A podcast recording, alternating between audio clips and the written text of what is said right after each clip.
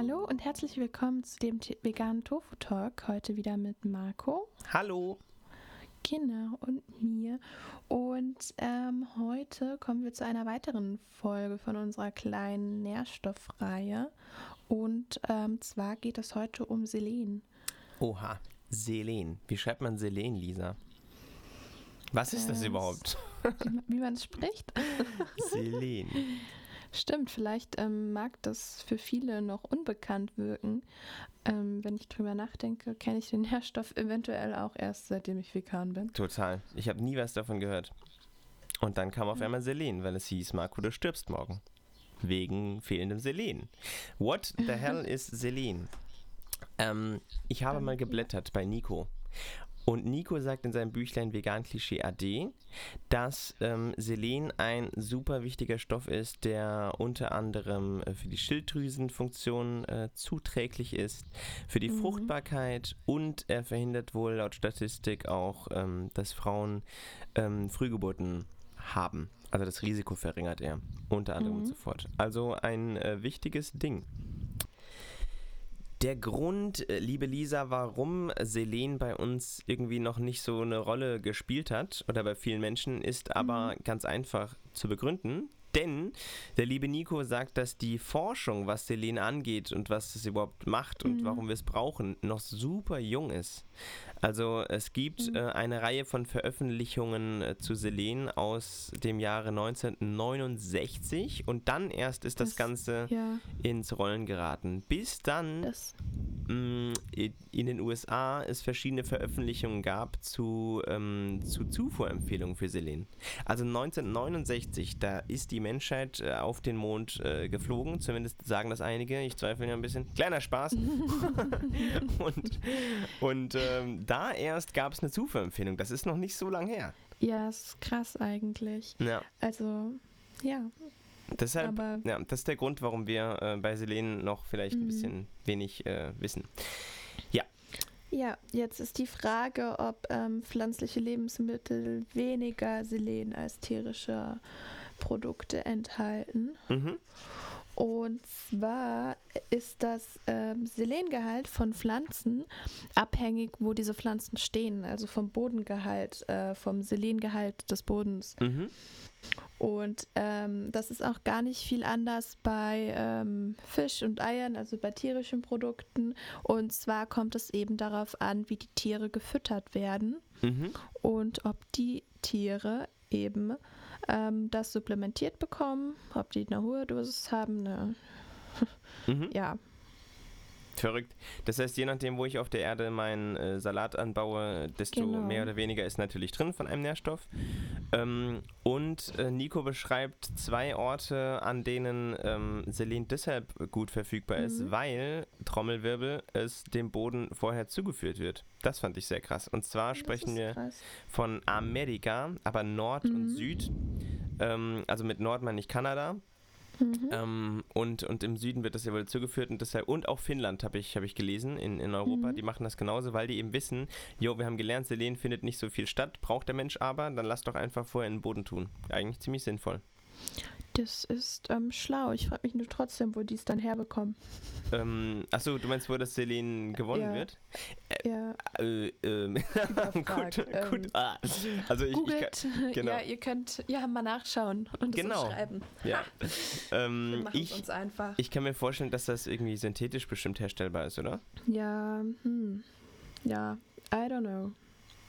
Na gut. Auf jeden Fall ist es irgendwie, irgendwie möglich, das in die Erde zu bringen und somit kommt es eben dann auch in, in Früchten vor. Und Gemüsen vor allem.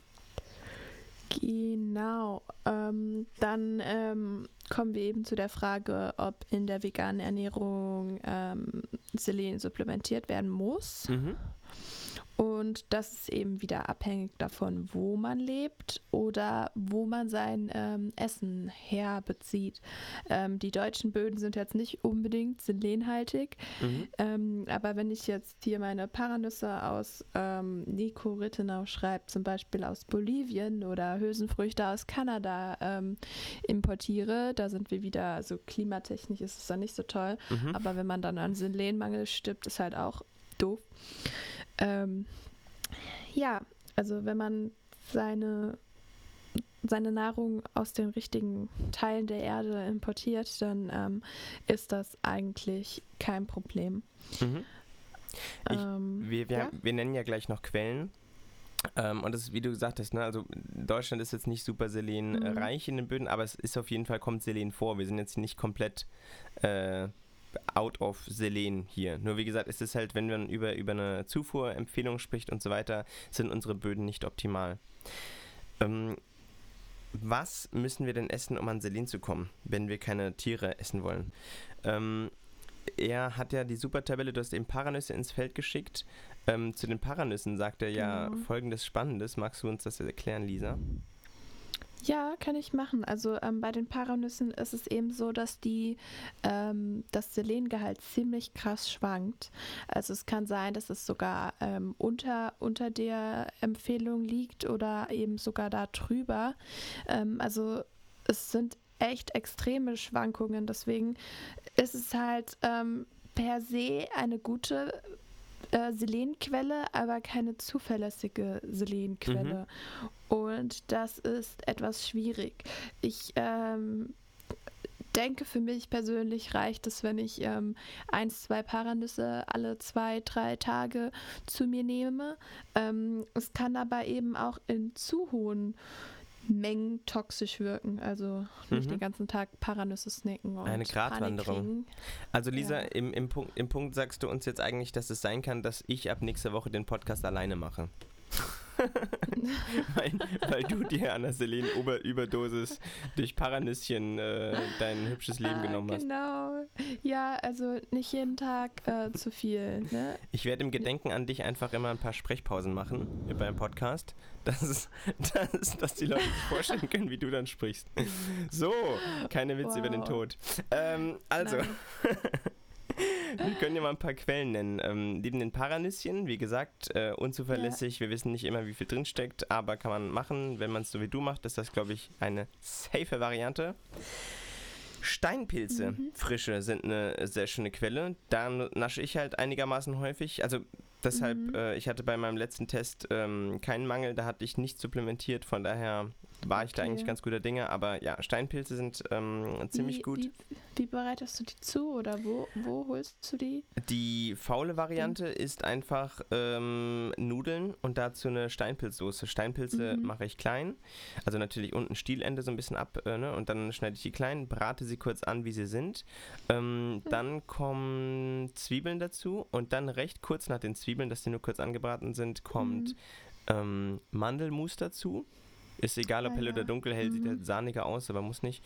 Ähm, und dann noch Wasser. Und zwar im Verhältnis circa 1 zu 5 sowas. Also ein Teil Mandelmus, okay. fünf Teile Wasser. Und dann durch die Erwärmung wird das ultra schön cremig. Dann wird das noch äh, Salz, Pfeffer, Basic-Variante. Und dann kommt noch ein bisschen ähm, Petersilie darüber, frische oder gefrorene halt. Klingt sehr geil. Ja, super simpel und, und voll lecker. Ja. Glaube ich. Jetzt habe ich Hunger. das ist gerade morgens. Ähm, nutze Info an alle, die zuhören. Direkt der schöne ähm, Steinpilzpfanne jetzt. Sehr lecker. Ja, genau. Ähm, was es sonst noch für Quellen gibt, ähm, die haben dann eher einen ähm, gemäßen Selenbedarf und werden immer kleiner, sowas wie Kichererbsen, Weizenpasta, Linsenerbsen, also wieder in Hülsenfrüchten. Mhm. Wobei man sagen muss, im Vergleich zu der Paranuss oder vielleicht auch noch gerade so zu den Steinpilzen, ähm, da können die nicht ganz so gut mithalten. Ja, aber ganz wichtig, wenn wir äh, das sagen, also es gibt mhm. ja die mhm. Zufuhrempfehlung zum Beispiel für Damen, die sollen äh, 60 Mikrogramm ähm, verzehren und Männer 70, wenn ich die Tabelle richtig mhm. lese, Lisa. Und äh, darunter ist dann aufgelistet, wie viel pro 100 Gramm an Mikrogramm eben diese ähm, mhm. Stoffe enthalten. Und äh, Paranüsse sind halt, äh, passen nicht mal mehr in die Tabelle. Steinpilze ja. liegen halt auch richtig oben drüber. Das also, stimmt. um eine Zahl okay. zu nennen, bei ja, 187. Stimmt, wenn wir ja, wenn wir jetzt ähm, Kichererbsen 100 Gramm essen, dann wären wir schon bei 30 Mikrogramm Selen. So. Das mhm. heißt, bei 100 Gramm, und das ist schaffbar, haben wir schon die Hälfte pro Tagesempfehlung. Ja. So. Das heißt, wenn wir noch Selen in anderen Lebensmitteln dann einbauen, stell dir vor, du hast, keine Ahnung, sogar die Kichererbsen mit, mit Steinpilzsoße, keine Ahnung, dann hättest du den Spaß auch schon. Also. Mhm. Du hast recht, es ja. ist, es ist äh, äh, im Vergleich zu den anderen stinken alle ab, die wir jetzt noch nennen, aber sie sind auf jeden Fall schon ordentlich relevant. Ja, aber ähm, definitiv ähm, ist auch eigentlich noch zu sagen, dass bei den Paranüssen eben ähm, das so viel drüber liegt. Also wir reden jetzt von 640 Nanogramm Mhm. Mik Äh, Mikrogramm, Mikro sind's, ja. Mikrogramm äh, pro 100 Gramm Paranüsse, obwohl wir nur 60 bis 70 am Tag brauchen. Das heißt, Ja. wenn man jetzt jeden Tag hier 100 Gramm Paranüsse snackt, dann kann das ähm, nach hinten losgehen. Ja. Deshalb, Lisa, bitte äh, sorg dafür, dass ich den, den Podcast nicht alleine weitermachen muss. ja. Oh Mann. Ähm, okay, cool. Dann haben wir ja schon äh, unsere Quellen genannt, alle Vorurteile oder Klischees debunked und können jetzt glücklich Paranüsschen essen. Genau, aber nicht zu viele. Yes. Ja. Dann hören wir uns nächste Woche. Ja. Ciao. Tschüss.